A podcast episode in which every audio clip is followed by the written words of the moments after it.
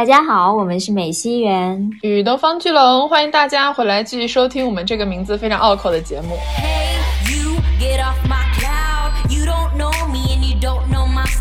我为什么对初中的那个瞬间印象特别深刻？是因为那个瞬间我被我被打入了你不算是一个女孩这个阵营。就这个事情我记得非常清楚。我其实是直接在那个瞬间被另外一个人否定了我的女性特质。就他们认为你有了这么多毛，其实是一个女的不应该有这么多毛，你就是应该无瑕，你知道吧？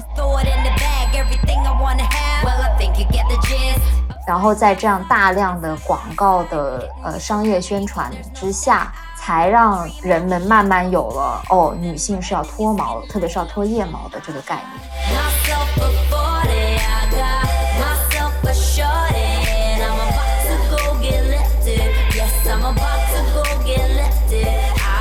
就是当你看到的所有的女性形象都是这样的一个商品，就是无瑕的商品的一个形象，很容易的就不由自主的把自己也要往那个方面方向去带。所以你说为什么大家会觉得不脱毛是一件不好的事，或者说就是大家为什么会有毛发羞耻这个事情？其实真的就是社会影响的，一个是视觉上的影响，一个就是别人的指指点点所影响。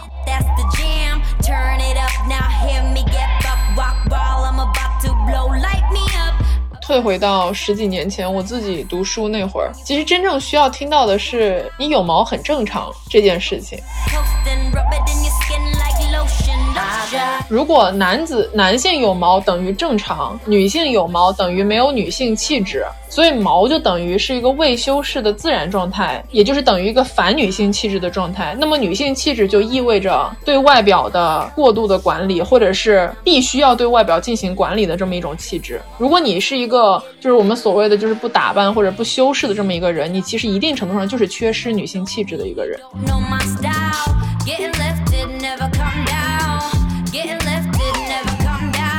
就是这个是很不公平的一件事情，因为我们要付出大量的努力和精力和金钱。来维持自己所谓的一个女性气质。嗯，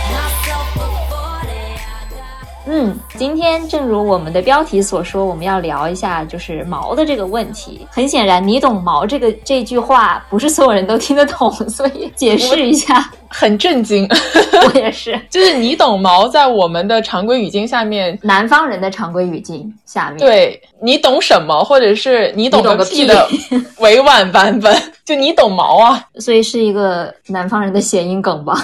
可以这样讲吧。但是没有想到，因为我们就是想用毛来谐音毛，OK，谐音梗不能解释，解释了就不好笑了。但是 没有想到，没有想到，居然有北方的朋友说你懂毛是什么意思，我还是有点震撼。对对对，所以今天要聊的。的主题呢，就是关于毛发，主要是毛啦。我们你按照惯例的话呢，就是会有一个小的互动的热场环节，一个快问快答。好的，那我现在就开始向袁总提问哈。你平时日常会脱毛吗？就是大概脱的话多久一次？啊，我一般是夏天会脱毛，因为冬天就不重要嘛，反正不会露出来。对，然后夏天的话，我其实之前的话可能是自己在家里播，我没有算过我的频率，但可能就是一个月一次这种，两个月一次之类的，没有很频繁。嗯，然后后来我就这个夏天我开始在弄那个激光脱毛，不是激光，冰点，它叫冰点脱毛。如果有尝试过冰点脱毛的朋友都知道，就他们是有一个周期的，是按照那个毛发生长的周期去做，所以大概是每四十五天做一次，然后可能做几次之后。就 OK 了，OK，就是永久性的脱毛。那你一般脱的话，脱什么部位呢？因为我不是那种毛发特别旺盛的人，所以我一般就是腋毛和腿毛吧。夏天，嗯，那就是你有没有那种特别不能接受的，自己也好或者别人也好的某个部位的毛发？鼻毛。哦，对，这个真的是。但是鼻毛是说，就是有鼻毛当然是很正常的一件事情哈。那当然。就呃要修剪一下，就不要全部露出来。对，最好就不要让我看到，就这种。OK，来来来，那我来问一下龙总，你多久脱一次毛？那我就是脱毛爱好者，也不能说爱好者吧，但是我真的是很频繁的在脱毛，应该是每个月会去一次这个样子。对，那真的很频繁。对，因为我跟你不一样，我是毛发特别旺盛的那种人。好处就是说，我的头发和眉毛都长长势喜人，但是我的 身体的其他部位的毛，它同样也长势喜人，那就是一把双刃剑。对，所以我是一定要定期去脱毛的。一般脱哪里？就身上的，除了头发和眉毛都要脱，是吗？对，就是我会把自己脱得像泥鳅一样，你能想到的小臂，然后手指，然后小腿、大腿，啊，腋下、私密、唇部，全部都会脱。唇毛也会很重的嘛。如果你的毛发生长长势喜人的话，我今天可能要说很多次这个词语，所以你就是全方位的脱。所以我每次脱毛，别人可能比如半个小时脱一个部位就脱完了，但是我要在那边躺大概两到三个小时，全身 都来一遍。冬天的时候我也会懒惰一些，因为。确实，你不用露出来，你就会觉得，哦，其实也还好。那，嗯，你有什么特别不能够接受的毛？我觉得鼻毛这种是肯定的，就是你不会希望在任何人身上看到它长出来，对吧？对，其实我可能就是会对毛比较苛刻的那种人。我如果看到一个人他，比如说胸毛长到领子那里的话，我可能也不太行。有人会胸毛长到领子吗？会的，就是他那个衬衫如果解一开一条扣子开，对对对，它露出来，我就会觉得你可以处理一下吗？就是哎，但是对很某些人来说，那个是很性感的一件事情哎。Yeah, not to me. 这跟我个人取向有很大的关系。嗯嗯，我作为一个泥鳅，我也喜欢别的泥鳅，就大概是这样的一种 取向。然后来说一下我们为什么做这个选题吧，因为我们其实，在告诉大家说我们要做一期关于毛发的节目的时候，在我们的听友群里面向大家发送了那种征集意见的一些问卷，然后得到了很多的反馈。然后其中有一个朋友在后台就是给我们留言的时候，就是说很好奇为什么会有播客想要做一期关于毛的内容，很多人都说你们是不是接了什么广告？我想说，并没有，其实也没有。对我们做这个，是因为我们我们从去年就想做这个东西了，就是关于聊一聊。三年前，对，就想聊一聊关于毛这个事情。我们自己本身就是在，尤其是夏天到来的时候，会面临很多这种关于毛发的一些可能微不足道，但是却又很重要的这种苦恼。然后以我个人来讲的话，我可能在过去十几年间就一直被这个毛发这个事情，就像一个小小的乌云一样，一直笼罩在我的头上，还没有散去过。所以我就很想来讲一讲，就是自己所经历的这一些关于毛的体验，然后也想听一下大家的一些反馈，然后同时就。没有什么人在聊这个话题。如果你想要了解，就比如说我要关于脱毛，然后能不能有人给我分享一些经验，或者是我想听别人能不能讲一下我们现在为什么要脱毛，为什么有这种审美的趋势？你其实很难找到人去沟通这些。嗯，对，所以我们就决定自己自己开一期来聊这个问题。我们也在我们的听友群里面做了一次小范围的调查。之前跟龙总还有一些其他朋友聊到这个事情的时候，发现大家对毛发的态度还挺不一样的。很多时候是呃。可能个人成长环环境，或者是你的基因，就决定了你是一个像龙总一样毛发长势喜人的人，或者是像我一样，就是不多不少吧。所以就做了一次调查，然后呢，简单的大家分享一下调查的结果吧。嗯，就挑几个问题好了。第一个的话就是说，大家最经常脱毛的部位是什么？大概百分之九十多都是选择了是腋毛，肯定是要剃的。然后其次的话是那腿毛和手毛，大概是占比。比五六十这样子，还有大概百分之三十多是会处理一下私密私处的毛，这是一个大的问题。另外一个问题就是说，大家最不能够接受的毛有哪一些？就是哪些部位的毛是不能够接受的？然后我们把它分成了就是男生和女生两个比较大的类别吧。得到的反馈是，大家基本上都选择了说什么毛都可以接受。嗯，就是这个是个人自由，大家天生都有毛，很正常。嗯，对对对对对对。问了一个关于你喜不喜欢。男生留胡子，然后如果你是男生，你自己想不想留胡子这个问题，然后还是比较多的人选择了不要留胡子，或者是不喜欢留胡子的男生这个取向。对，然后喜欢留胡子的那一部分，基本上的答案就是要看脸，只要脸好看，有胡子也可以。而且好多人提到了小田切让。对，就是很多人在后面疯狂 cue 他，就是一个有胡子的帅哥的标准的形象。对对对，哦，然后还有一点是我印象比较深刻的是大家的脱毛方式。我们当时有列举几个不同的，就是大家常见的一些脱毛方式嘛，然后发现最多人选的好像是百分之七十多选择的是物理脱毛，也就是刮毛刀一样的东西。对，剃刀这种。对对对对对，但其实就是我们俩的，就我跟龙总的经验来说的话，是我们不是特别建议用。用这个方式的，就我们自己不是很喜欢啊，所以我觉得要不就从这个话题开始聊起吧，就是有哪些脱毛方式，然后他们有怎样的利弊，这样。好的，好的，那就直接从这个，对，就从为什么我们不推荐大家使用物理剃毛的这种方式，以呃剃刀和蜜蜡为首。嗯，第一个是如果你用剃刀，对你表皮很容易刮伤；第二个是用剃刀剃完了之后，你的皮肤很容易变得非常粗糙；第三个就是这两剃刀和蜜蜡。的共同的问题就是，你剃完了之后很容易毛囊发炎，因为它其实是很粗暴的，就是把你表面上露出来的那一层毛割掉了，就跟割草一样，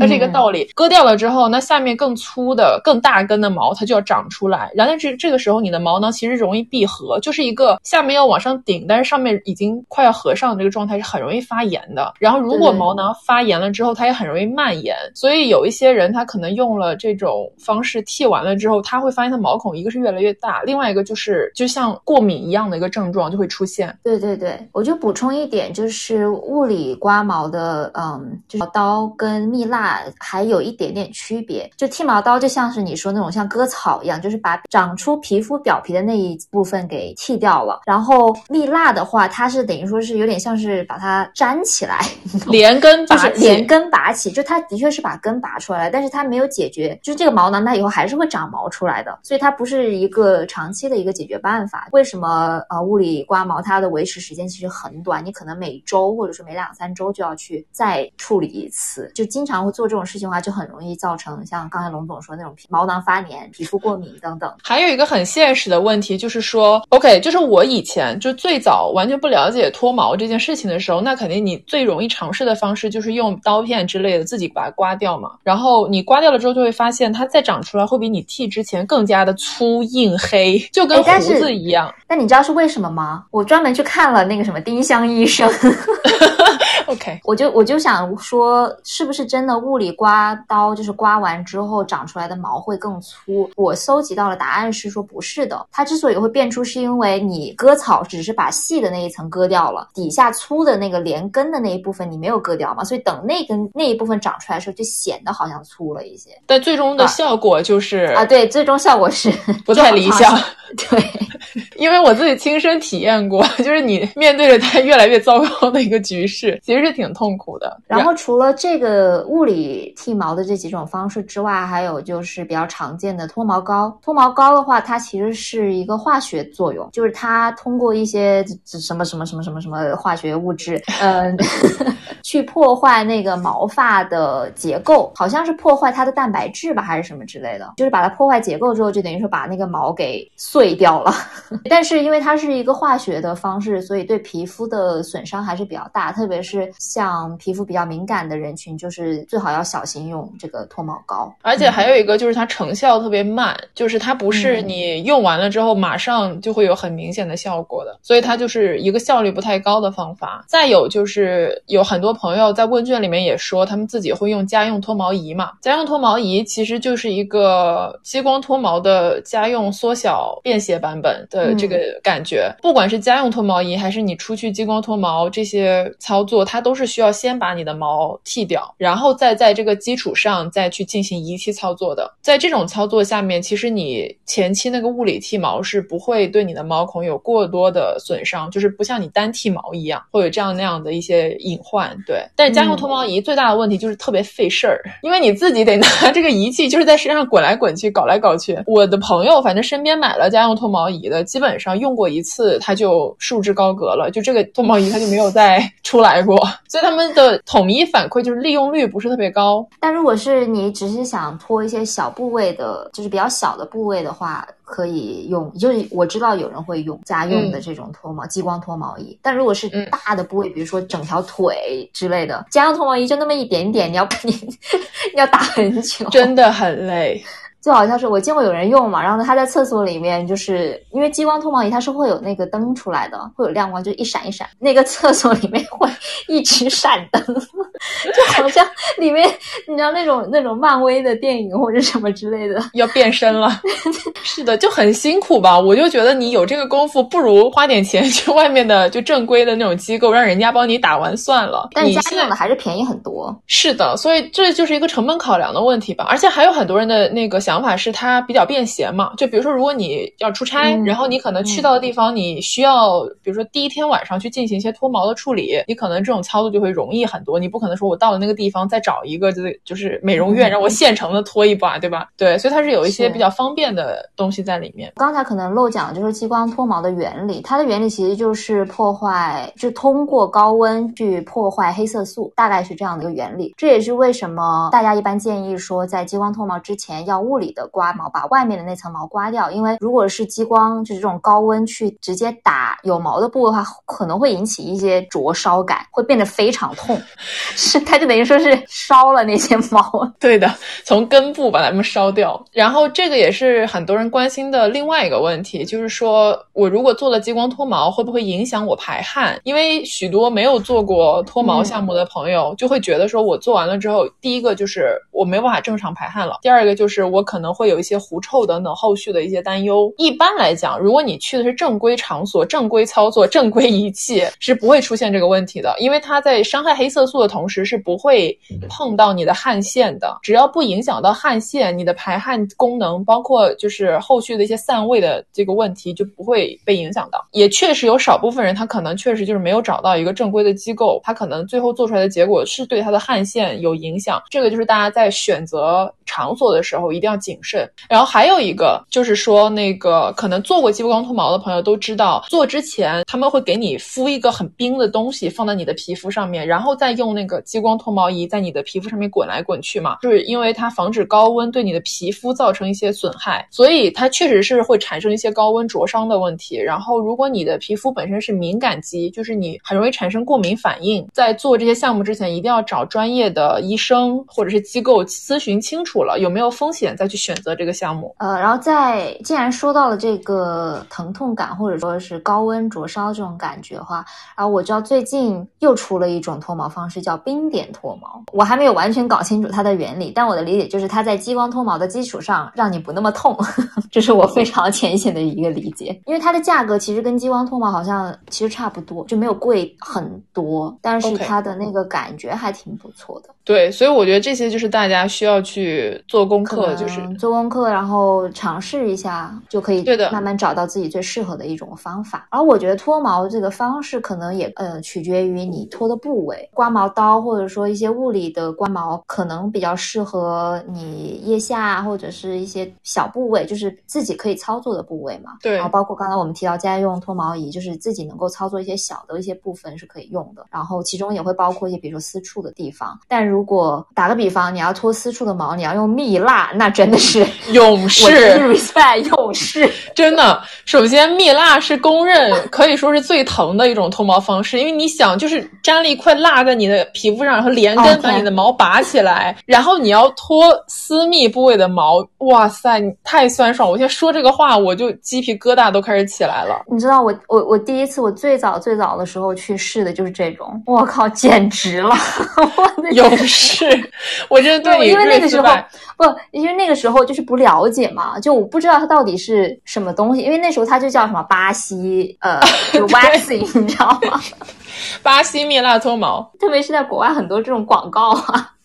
然后我其实并没有做很多的功课，我就说去试一下。我操，对不起，暴躁哈。就是我当时真的是流着眼泪，然后呢，趁现在就跟大家分享一下当时的一个故事吧。就是我一个第一次做这种事情，然后呢又没有什么经验，也没有做什么功课，就进去之后，里面就站了几位，应该也不是巴西人吧，但反正是。就是棕色皮肤的一些啊几个大姐，然后他们就很随性的说：“那你来做吧，很快的。”然后就大概什么一分钟之内就把我带到那个房间，然后呢就是呃做了一些简单的这种清洁的一些东西。完了之后他说：“你快点把那个就把腿张开。”然后我当时就特别的恐惧、羞耻对和恐惧。是的。真的很痛。然后从那之后，我就再也没有处理过私处的毛了。这是 PTSD，你知道吗？我觉得真的是因为你选择了 waxing，就是蜜蜡这个最糟糕的入门方式，你知道吗？因为我是当我变成一条泥鳅的时候，我是会脱私处的毛的，所以我可以给大家分享一下。因为很多人问比基尼的这个问题，我强烈的推荐大家，如果你想要处理比基尼区域的毛发的话，去正规 场所进行激光脱毛吧。我真的强烈的推荐大家，因为这个东西，首先你。刮私处的皮肤是比你全身任何位置的皮肤都要娇嫩的，就是你想你刮腋下或者是腿部，你都会对皮肤产生这样那样的损害。你如果直接刮私密的话，它其实是特别容易得毛囊炎，这是第一点。第二点是你确实私密不是一个很好刮的位置，就你你想象一下那个画面，就你低着头，然后在那边努力，但是一个不小心可能就会有什么悔恨终身的一些举动就出来了。就这个东西它操。作难度极高，然后用化学脱毛也是一样。我们刚刚说到这个弊端，就是它特别的敏感。我们真的不推荐你用化学的方式去。对，真的这个真的也不要。对对。然后蜜蜡 就更不要想了，宁愿不脱，你也不要 去弄蜜蜡。真的，所以大家就是去正规的场所选择激光脱毛，它就是会有专业的人员帮你把毛刮干净。因为你就像袁总说，他一定会要求你，OK，你躺下，然后你把腿张开，然后就是前里里外外。前前后后给你刮的一根毛都没有，刮完了之后就开始用激光给你打嘛，它也是一样会给你冰敷，然后帮你打黑色素。你打这个东西的时候呢，其实它的强度就不会有你的，比如说腋下或者是腿部这种强度这么高，它会给你调低热量，就是保证这个东西是你自己的皮肤能够承受的一个状态。所以其实你多做几次，慢慢的你的私密部位的毛发就会越越来越稀疏，越来越软，就是变得很细软。然后可能对于很多人，比如尤其夏天想要出去。游泳啊，或者是你可能平时觉得说你来月经的时候就是黏黏糊糊的很不舒服这种感觉，其实脱了私密之后清爽是一个最大的感想。然后我想分享一个是中间地带的一个解决方法。就是如果你既不想要呃忍受一些像是刚才龙总提到那些，比如说呃夏天很热呀，然后啊来月经的时候如果量大的时候会造成那种不方便清洁的一些情况等等的，然后但与此同时你又不想去，比如说去专业的机构展现你的整个私处给别人看，就是有可能有的人会有一些这样的顾虑吧。我的建议呢，就大家可以修剪，就自己在家修剪，拿剪刀修剪。这是一门园林的美工课程，是的，对。但是真的就是我我我觉得修剪的话是比较你自己又能操作完了，不会因为私处脱毛还是会有挺多的隐患，相对于其他的部位来说嘛。嗯，可以，我来分享一下就是私处脱毛的利与弊吧，因为这个是很多人关心的。对对对。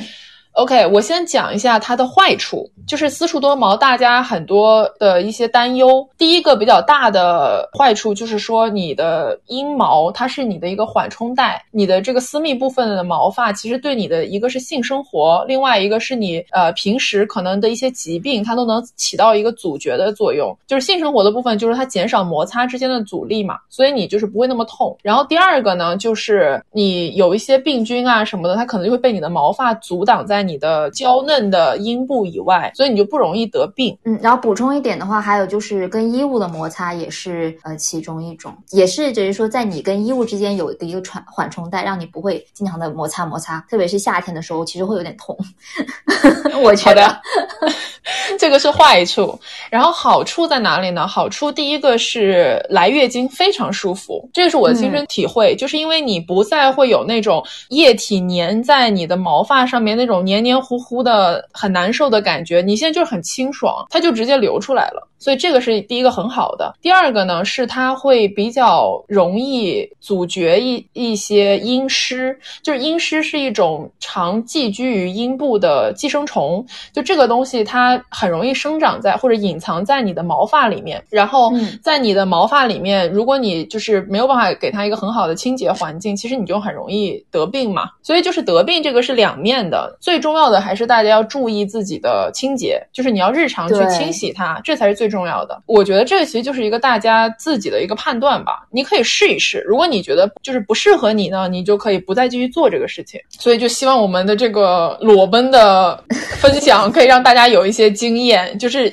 提供一些选择的参考吧。嗯，还有什么部位要聊吗？嗯，我觉得可以稍微聊一聊唇毛，因为这个东西是一部分女生可能会经历的痛苦。比如我，因为我本身如果不脱唇部的话，我的唇部就是会有有一些人称之为小胡子那样的东西，就是你远看也看不出什么，但是你走到我的面前会看到它绒毛嘛，黑黑的在两边，它就会不太美观。就是我自己之前是有这样的困扰，然后我就去脱了唇毛，然后以前的时候也会有一些人就是嘲笑，就说你有小胡子啊。啊什么的，就这个就是有一些，因为它是在面部，你知道吧？面部这个东西，你一天到晚给别人打交道的，对面部的毛发就会注，就是特别的注意。我好像没有过这样的困扰，就分人吧。我觉得，一个是你基因决定了你的毛发生长程度，还有一个就是你的审美也决定了你到底觉得这是不是一个困扰啊。不过说到小胡子，我知道有朋友他可能不想老是去脱毛或者怎么样，他就把 把那里染了，染色。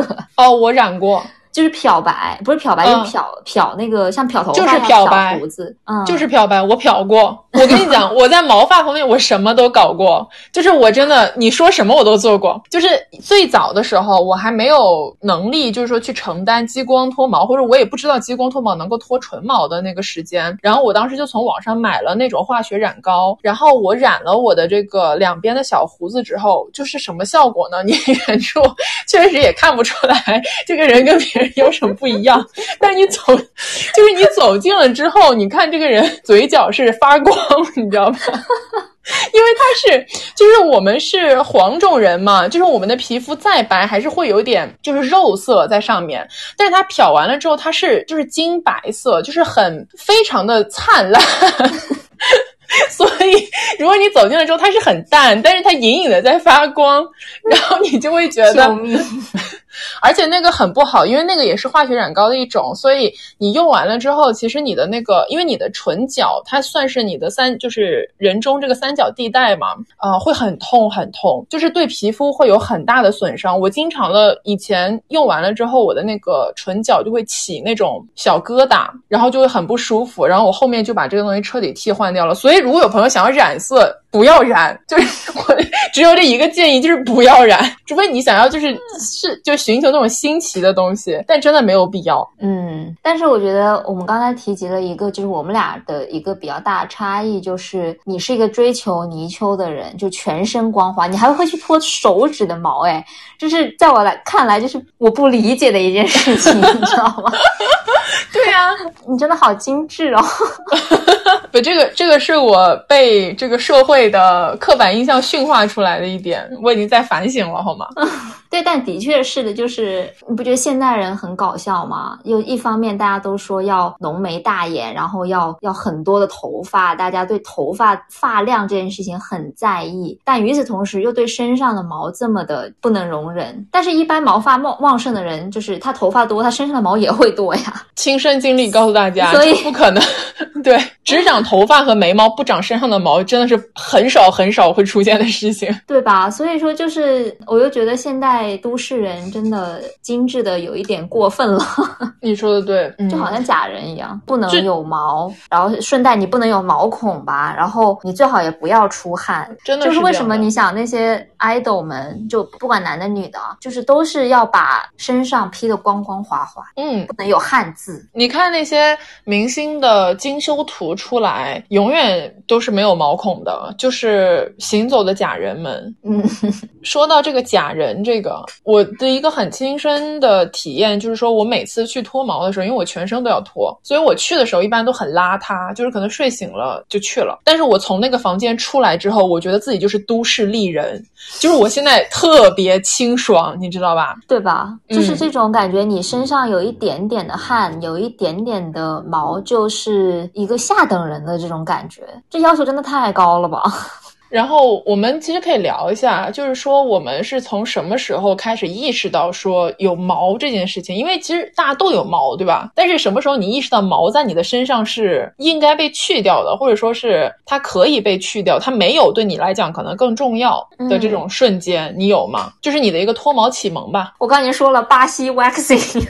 你是那个时候才有的吗？不是，我我那个时候已经是我工作了。所以，我我的这个叫什么打引号的脱毛觉醒是很厚的。就我一直对这个东西没有特别在意啊。我记得比较清楚，是我可能大三的时候，当时我在日本交换，就是在日本脱毛是个很普遍、很普遍的事情嘛。然后呢，当时就是呃有几个男同学，就日本的男同学，他们就在讨论脱毛这件事情。就他们就说完全无法接受不脱毛的女生。然后我在旁边其实还挺疑惑的，但是当时没有什么这种意识。然后也没有跟他们去聊，然后对，就是他们虽然那么说，但是对我没有任何的触动，就我也无所谓，没有被扫射到，没有被扫射到。然后到后来去第一次第一次脱毛，完全是因为一种好奇心吧，路过了看到了就进去了，看到了太多，导致我觉得这到底是个什么东西，我要去试一试，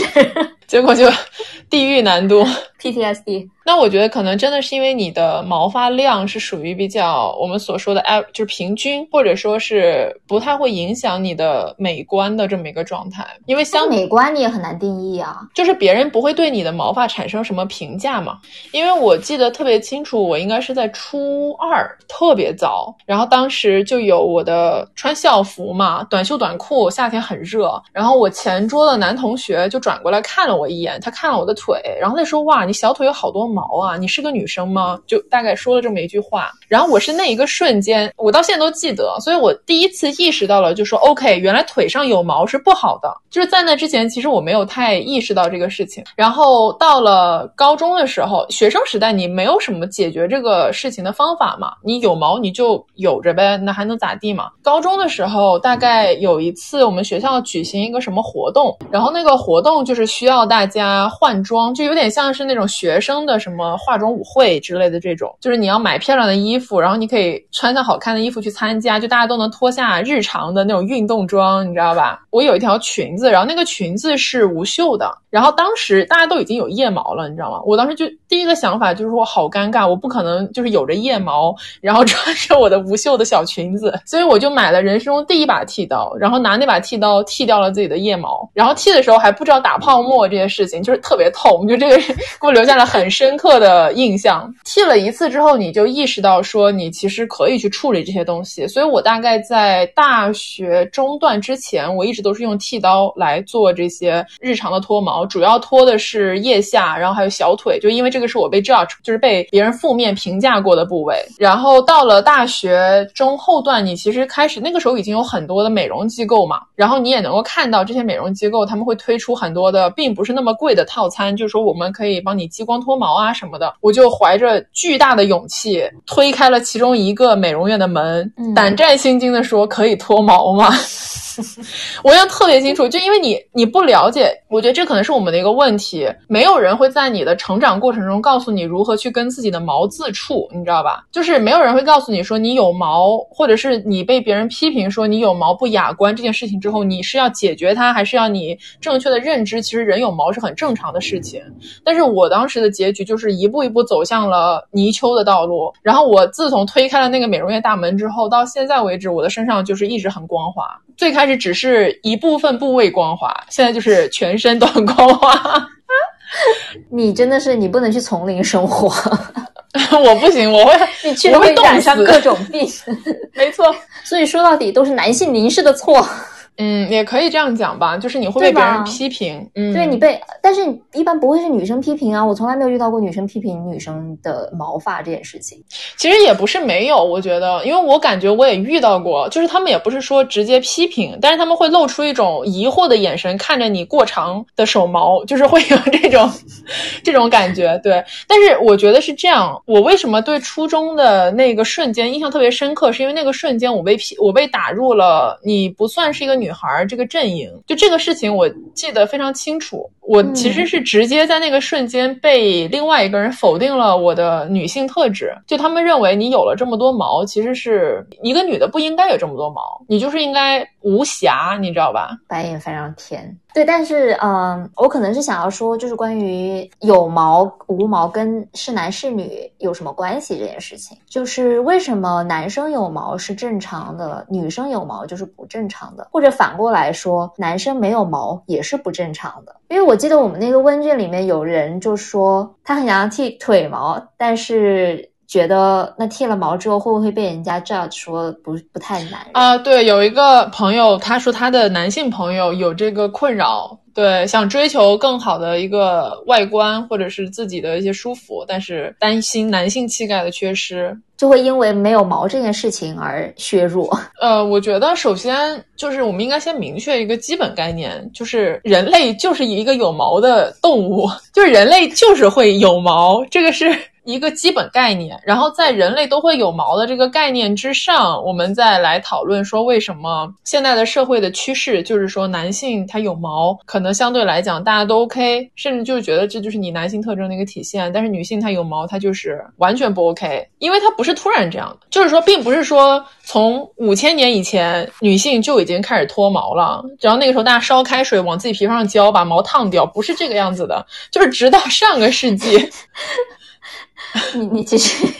为什么会想到用开水烧掉自己身上毛这种方法？因为没有什么更原始的方法了。有啊，绞毛啊，你知道？你不是你知道那个中国古代那种？剃毛的方法啊，我知道，拿那个拿拿根线那一绞，就是绞脸上的毛这种。那可能是我当时一下想到了一些动物被处理的画面。总的来讲，就是直到上个世纪以前，其实女性不脱毛是很正常的，就是说大家都能够很平和的接受说，OK，大家身上都有毛嘛，人类就这样啊。然后结果慢慢的变成了我们现在这个样子，就是 OK，你完全不能有毛。就是很大程度上是因为当时的一个脱毛广告。我怎么记得是就是大概。在二十世纪时候，美国有一个就是本来是做男士的那个剃剃剃须刀的一个公司，然后呢，他们当时就觉得说啊，女性市场也要抓住啊，或者说女性市场是可能一个更大的市场，所以他们想要做一些针对女性的产品，于是就发明了一种就是所谓的专门针对女性脱毛的刮毛刀，做了大量的广告去宣扬这件事情，说女生不脱毛就是不干净的，是值得被羞辱的一件事情。然后在这样大量的广告。的呃商业宣传之下，才让人们慢慢有了哦，女性是要脱毛，特别是要脱腋毛的这个概念。对，就是这个事情，它确实是由广告引起来的，就是一部分商家最开始为了宣传，然后使用了一些特别干净的女性广告画的角色，因为那个时候还不是，甚至不是真人，是画出来的。然后那个广告画上面的那个女性就是特别的华美，然后他们的她就是这样。把手放在头上，露出腋下，然后那个腋下就特别干净。然后可能在那之前，大家都觉得腋毛也没什么，但是当你看到一个没有腋毛的纯净无瑕的这么一个皮肤，你会觉得哇，那还是追求一下这个吧。然后后面的故事就是像袁总所说的，就是广告就越来越多，然后大家所看到的这种美女的形象，尤其是那个时候很多的荧幕的女明星，然后她们就是女明星本身就会决定我们对这个社会的一个审美的一个。偏好嘛，或者至少他们会反映出我们的一些偏好，然后你就能看到大家其实越来越干净。然后随着时代的发展，就是我们的摄影摄像技术也在发展，当然我们的脱毛技术也在高速发展当中。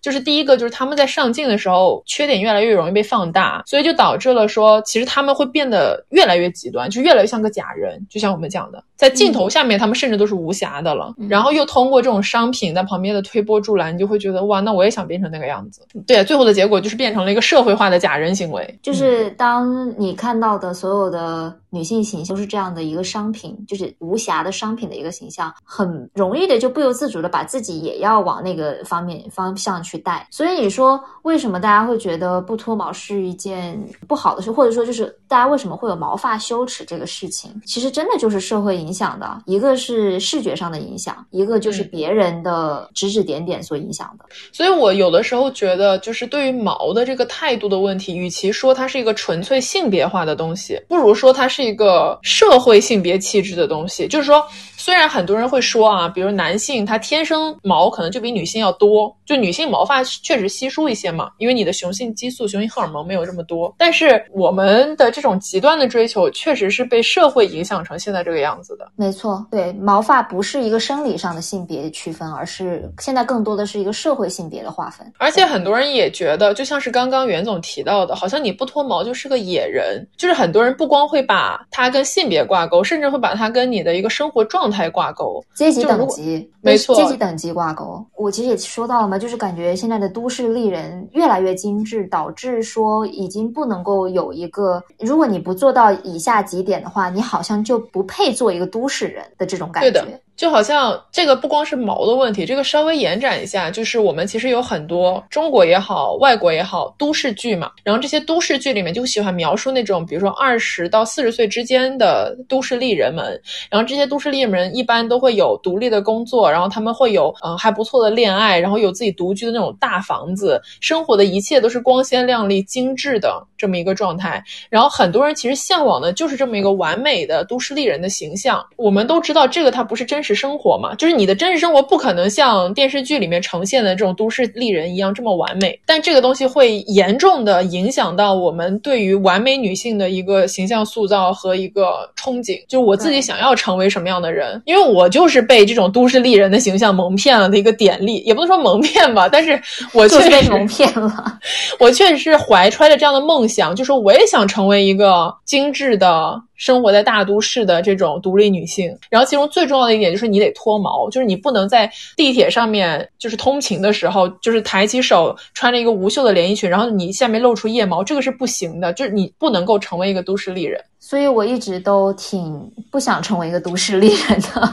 一方面就是我是一个比较怕麻烦的人，你脱毛就已经很多事儿，你还要做，你每天要化妆，完了还要定妆，还要补妆，然后要用各种的那种你知道定妆防油产品哦。我记得很清楚，从小的时候，我们可能上学的时候就会有那种吸油纸嘛，那时候不是很流行嘛。但是我就觉得懒，我就不想用，就是可能因为我的懒，导致我现在非常幸运的没有这样的一些束缚。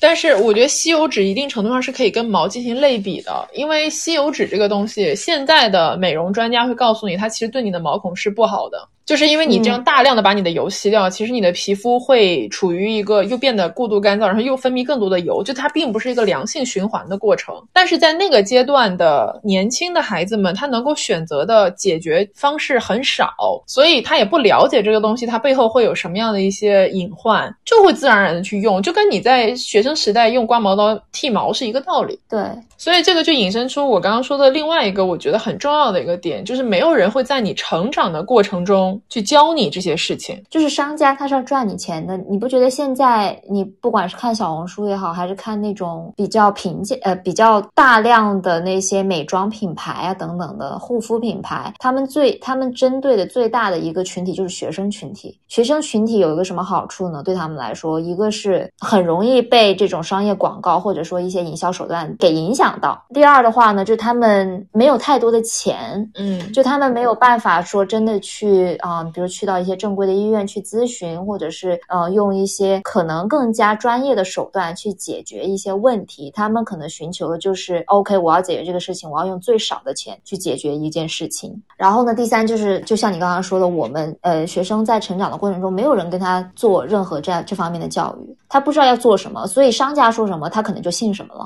广告说什么，小红书什么说什么，他就要信什么了。而且其实我觉得，如果是让我，比如说退回到十几年前我自己读书那会儿，其实真正需要听到的是你有毛很正常这件事情。嗯，就是现在我觉得好很多了。就是现在很多人会觉得，嗯，能够比较客观的看待人身上的毛发这个东西。但是在当时你感到羞耻或者是感到很困惑的那个年代，没有人会跟你讲。就是有毛是很正常的，你其实是应该要学会接受自己身上的这些毛，就是这种比较心理方面的一些建设。你只会想着我要赶紧的摆脱这个东西，我不要做那种不好的形象的人。对对对，所以这个其实是非常缺乏的一个一个内容。哦，说到羞耻感，我觉得还有一个原因是，呃，其实也跟性萌动有关。因为我我记得在那个听友群，就是那个听友的那个调查里面，也有人提到说，应该是说他的朋友，当然这可能又是一个我有一个朋友系列，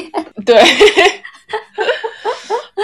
但反正就是有这么一个现象，就是说，呃，有的女生会觉得啊，我身上有毛的话，会不会在跟我喜欢的人做一些比较亲密的事情的时候，会觉得不好意思，会有点羞耻的这种心理，或者会被嫌弃。有些人会有这种担心。哦，OK，说到这个，就是可以讲这个，就是说两性之间其实都有对毛的错误认知，因为首先大家都是社会人嘛，都被教育了说你女性有毛是最好不要有毛的这么一个状态，所以其实很多男性他对女性的。憧憬也是建立在这种哇，我希望我这个对象是一个海豚，你知道吧？这个状态，所以他有的时候在看到自己的女朋友或者是自己喜欢的女生，她身上有毛的时候，男生也会有这种幻灭的感觉。这个其实也是一个就是已经被完全规训的不符合常理的这么一个情况。我可以分享一个故事，就是我有个朋友，这真是我有个朋友啊，不是我本人。我有一个朋友的朋友，一个男性，他就是跟他当时的女朋友就。是可能想进一步发展的时候，就出去去酒店，然后去酒店了之后，两边就是亲热都挺好了，然后女方就脱了衣服，然后男生呢就看到说这个女生她可能就是为了今天特地处理过自己的腋毛，但她应该用的是剃刀，可能就不是特别干净，是那种虽然剃了没有毛，但是你能够看到有黑色的毛囊这种感觉，然后这个男生就说萎了，然后两个人就结束了这个夜晚。啊。这可能又回到了我们老生常谈的一个问题，就是大家的性教育 真的很缺失吧？很缺失，就是对于两性的所有的认知都来源于广告、电影、影视。这些东西，所以就是完全是被营造出来的假人形象。没错，所以你其实想象一下那个场景，在那个场景下面，男女两方其实都是这种社会畸形理念的一个受害者。就是男的也不知道正常的女孩她都长毛，好吧，剃了已经是就是给你面子了。说真的，就是这个女孩至少是想着说，我们可能有些发展，我就是为了尊敬你，就是 show my respect，我就处理一下我的毛发，你知道吧？如果他。不是重视他会剃吗？他可能也不会剃。但是这个女孩也没有想到，就是因为这样毛囊的问题，然后就被这个就被男生嫌弃了，或者怎么样？就这是一个很可悲的故事，在我听上去，就两方都严重的缺失性教育。嗯。所以这个又回到了另外一个问题，就是很多人觉得毛就等于不干净，其实不是这样的。我觉得你不管有毛没毛，有多少毛，重点要打理和清洁，就跟胡子，就我们拿胡子来打个比好了。包括我们收到收集到这个听友的答复哈，很多人说不能接受胡子，或者说可以接受胡子的一个前提，就是说它要整洁，就不能胡子拉碴的，然后你不打理它，然后上面有很多的污渍，这种就完全是不能接受。OK，我觉得胡子。小臂、小腿这些可以归为一类，腋毛要单独拎出来讲。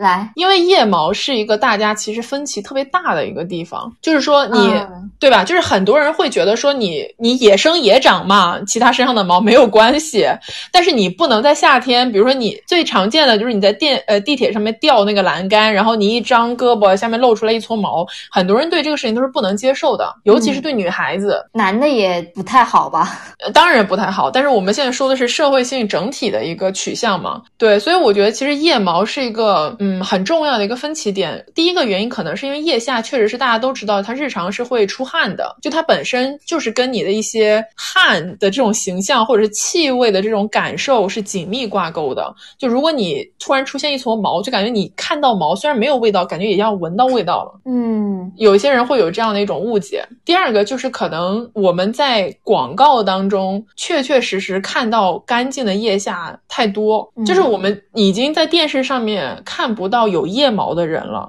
然后这个我们在电视上，就是公众平台越来越看不到有腋毛的人，已经不仅仅限于女性，就是对于腋毛的这个处理的问题，已经发展到了男性的这个部位。就是在韩国的偶像来讲，因为他们有的时候会穿一些舞台装是无袖的，其实越来越多的韩国男偶像已经开始剃腋毛了。如果他们要穿无袖的衣服，对他们要保证抬胳膊的时候露出来的是干净的腋下。我觉得这个时候就已经发展到一个有没有腋腋毛有没有毛这件事情，已经变成了你阶级或者说经济能力的一个体现。那我可以举一个另外一个角度的观点吗？来，就是我觉得，如果你现在去向广大男同胞征求说，我希望你来剃腋毛，其实我我至少我自己身边认识的一些男性是不会愿意去剃腋毛的，他们可能会修剪一些，比如说胡子或者是鼻毛之类，他们认为有失容颜的这么一些东西，但是他们他们会觉得剃了腋毛是一个很娘的事情，嗯，所以我觉得腋毛这件事情还是多多少少跟你的男女性气质是有点挂钩的，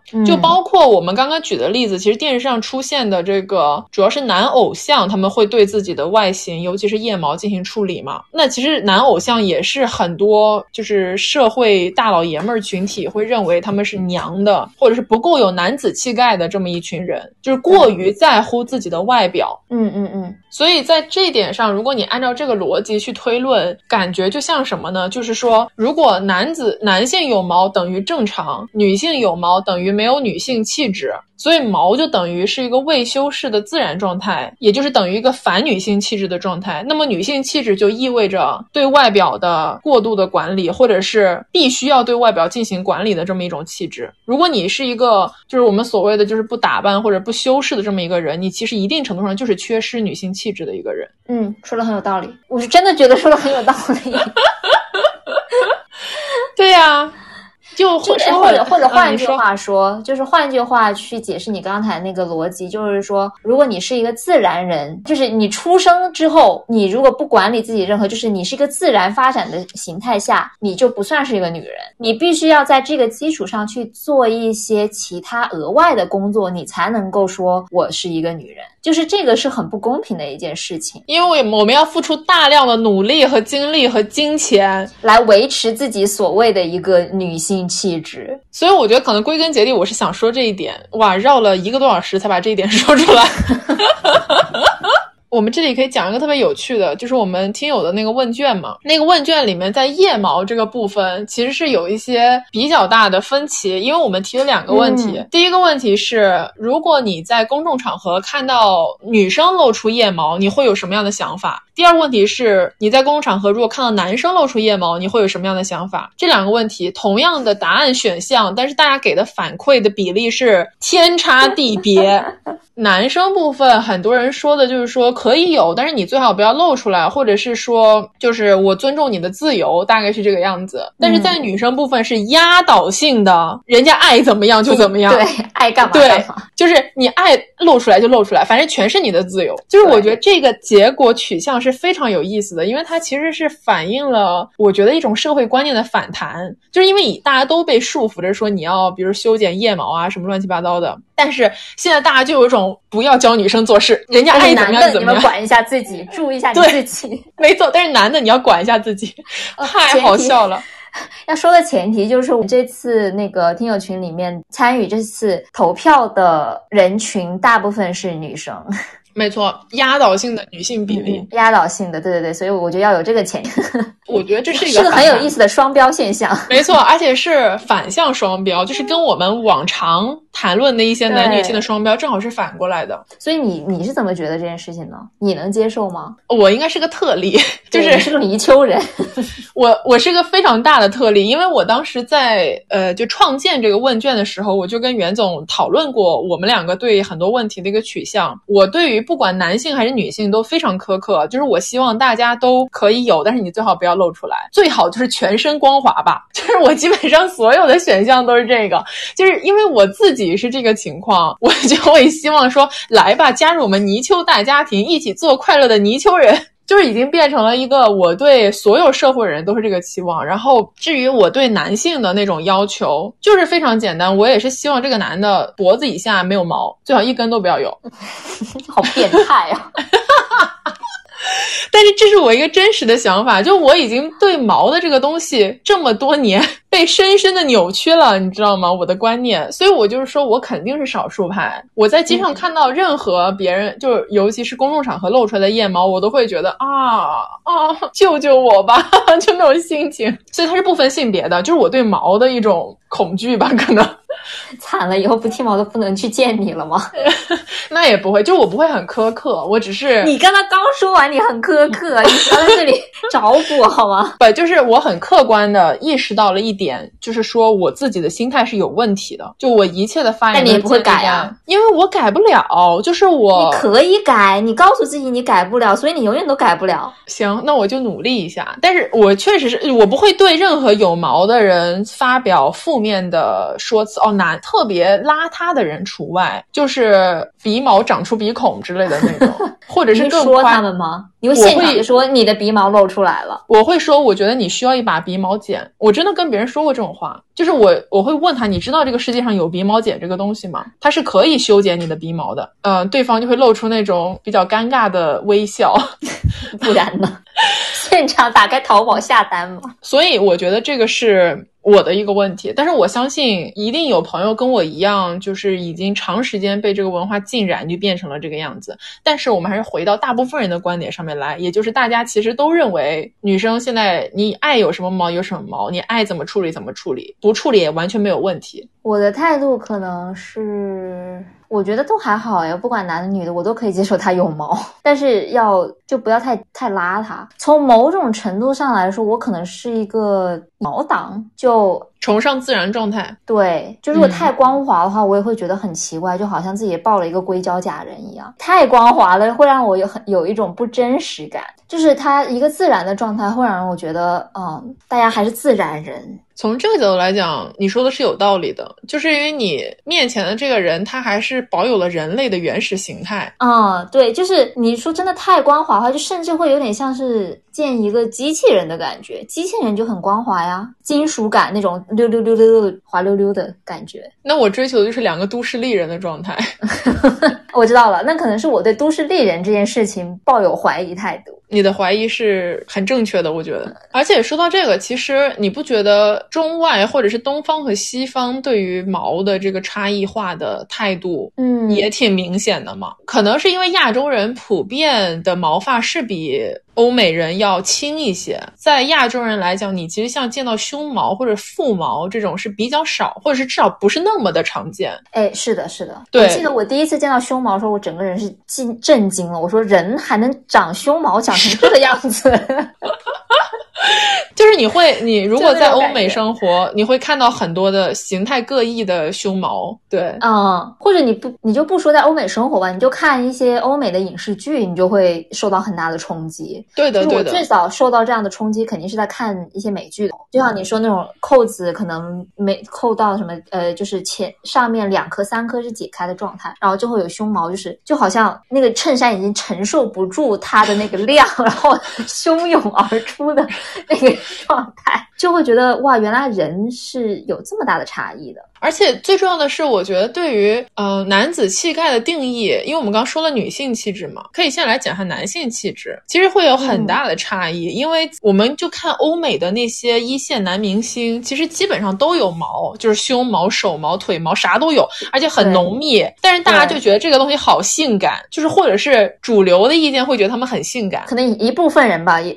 就是会觉得他们有一定的性吸引力。但是如果你把这个东西放在比如说东亚的这个。语境下面，大家还是比较崇尚，不说无毛人吧，但至少是无胸毛人吧。就至少说你的那个手毛，我印象特别深刻，就是经常你能够在一些硬汉电影里面看到这个男主角他把这个衬衫卷到了啊，这个叫什么手肘的地手肘的地方，然后戴了一个手表，然后你就能看到这个手表下面是汹涌生长的手毛。很多人觉得这玩意儿很性感的，你知道吧？就是它有种雄性荷尔蒙冲出屏幕的感觉。是呀，但是可能很多东亚。大人就会觉得哇，这个毛是不是有点太多了？就你明白这种差异化？嗯，是的，是的，包括对女性的这个毛的这个差，就是她的态度以及她们自己本身的差异化也是有的。觉得欧美的女性毛发旺盛的欧美女性比东亚女性要多很多，只是因为她们比较多是白人，所以她们长出来的毛是金色的啊，对，很浅，就跟我当年那个闪光 纯毛 是一个原理。对，没错，就是没错没错，好像看起来是没有毛，但它其实是很有毛的。嗯，那如果是我们东亚人的话，你长出来的毛是黑色的，如果毛一多就会很显眼。哎，所以其实这个是因为我以前没有脱手毛的时候，我的手毛还是很长嘛，然后它就是像呃那种就是你的胳膊上的刘海一样，你知道吧？它很归顺的往一边生长。如果这个手毛它不是黑色的。它是金色的，其实我可能就不会去脱毛了，因为它看上去不会影响你的外观的感觉。但是如果它是黑色的毛发，你就会显得它好像很脏，就你的手一直脏脏的。对，然后如果它打湿了，那个场景，哇塞，真的非常影响美感。我觉得只要顺着就可以，就是我刚刚说梳理的那个点，就是你可以有毛，你可以很多毛，但是最好是整齐的，就不要那种太过野性的四肢八叉的那种毛，就太野性了。不过这就是个人取向问题了，有的人他可能就是非常 into 野人，就包括我记得很清楚，有一段时间是是像是什么人猿泰山，或者是那种特别野性的这种角色是很很受欢迎的，对吧？对，因为它有一种雄性荷尔蒙喷张的力量，就是原始。的美，对的的这种感觉，这又回到我们之前说的，就是所谓的原始的这个东西，一定程度上它是跟男性气质化等号的这种感觉。对，哎，其实我刚刚又想到了一个，正好是前两天有个朋友也在跟我说这个事情，就是呃，因为我们不是会看很多什么偶像啊之类的这种嘛，你知道有一些 idol 的粉丝打架不是会 P 黑图什么的吗？就是在微博上面打架。比如说，如果这个偶像啊，他之前有过那种，比如他跳舞然后露出了。有腹毛，就是大家知道那个啊，肚脐眼儿到内裤边之间那个地方有毛，或者是他可能露了腋毛，但是腋毛大家就认为是毛过多之类的，这种图会被拿出来当做是黑图啊？这为什么？是的，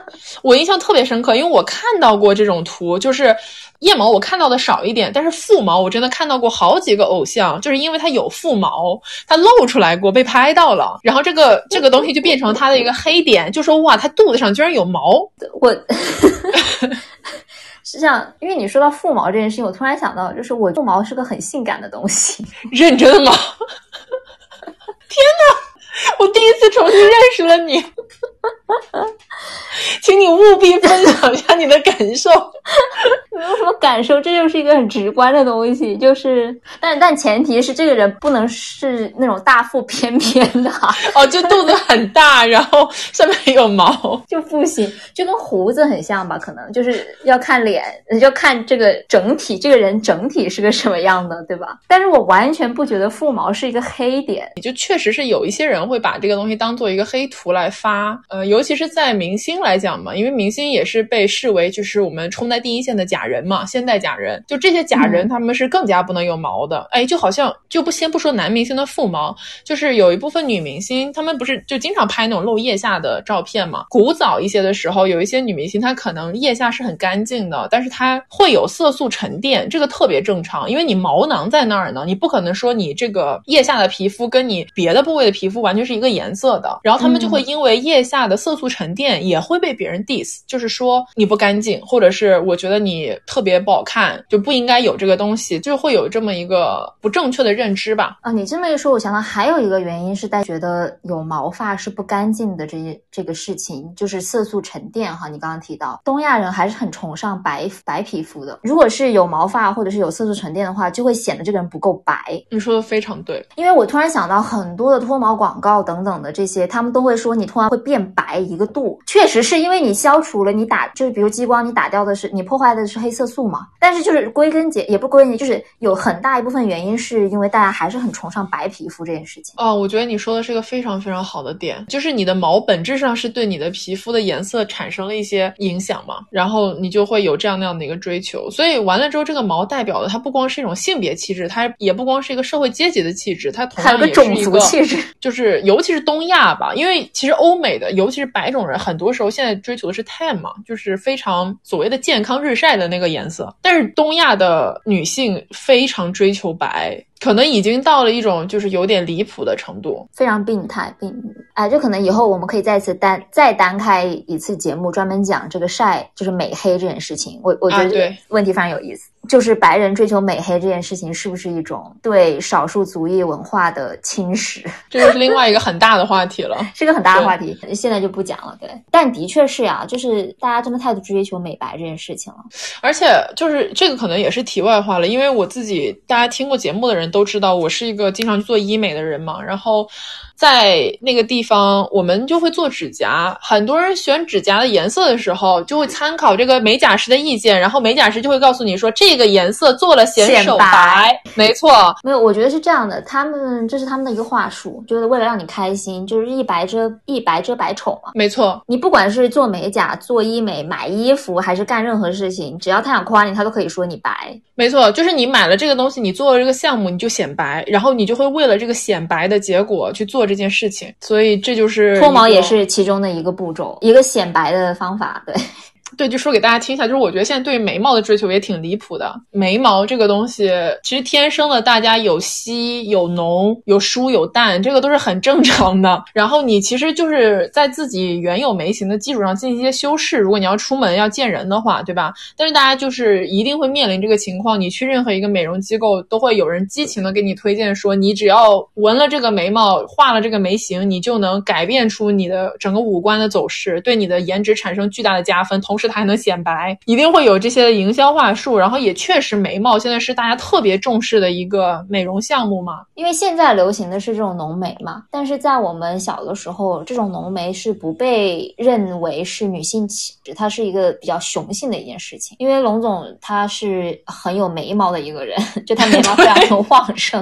没错。然后我记得很清楚，是上大学的时候有那么。一两年的时间，他就一直在学习修眉，就自己修眉。然后我当时就是非常的不解，我说你眉毛那么好看，你干嘛要就是修它呢？因为那个时候我记得你一开始修的时候是那种细眉，那个时候是流行细眉的，就是有点柳叶柳叶眉，对对对，那种气质。然后修完之后，我甚至是有点好笑的一个 样子。别提了，我来给大家讲一个故事，真的很离谱。就是首先我的原生眉毛是什么样的一个情况呢？是大刀眉，就现在非常流行、非常帅气的那种很 A 的那种眉毛。对，就是我的原生就是这种眉毛，而且它是非常浓密的，可以这样说。就是我的眉眉毛一出来，大家就会觉得哇，这个人英气十足啊，就这种感觉。对，但是它的唯一的问题就是说，你的眉毛周围肯定是会有杂毛的，就是它不是一个特别完美的一个形状，所以你其实是一定要。学会把那些杂毛修掉，就是把眉眉形在自己的基础上面维持一个比较干净整洁的状况。我大学的时候就开始学习修眉，但那个时候就像袁总说的，我就是过度追求女性化的特质，然后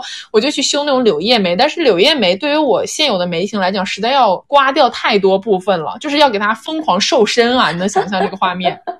所以导致的结果就是，我大概有一年，我就是把我的眉毛几乎是剃掉了，不是全剃，但是就是把我的眉毛能剪的很多部分都剪了，就把它剪的特别特别淡，然后就是拿剃刀把它刮的细细的一条两条。那个眉毛现在看照片就特别像一个蚯蚓人身上长了两条蚯蚓，跟我的。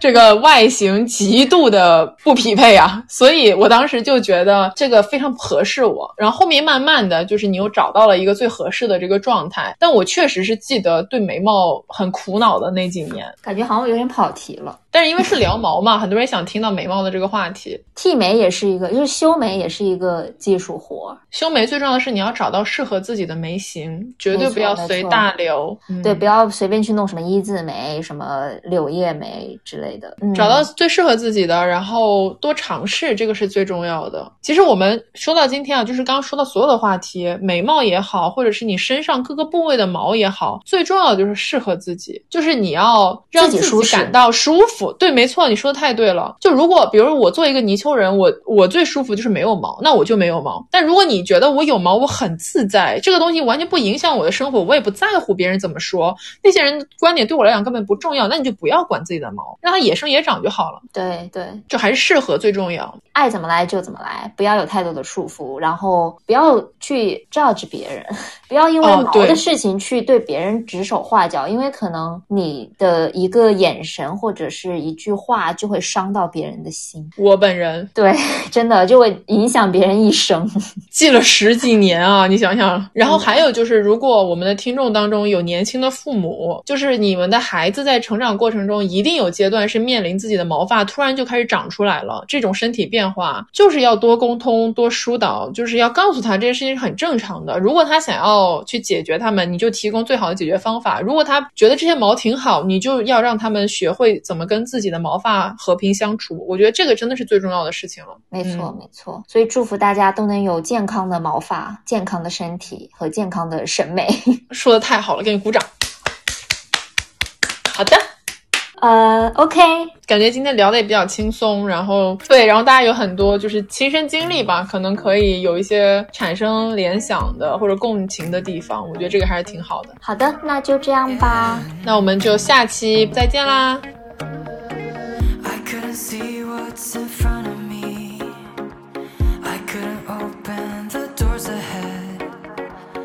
Kept pretending, faking smiles to everything.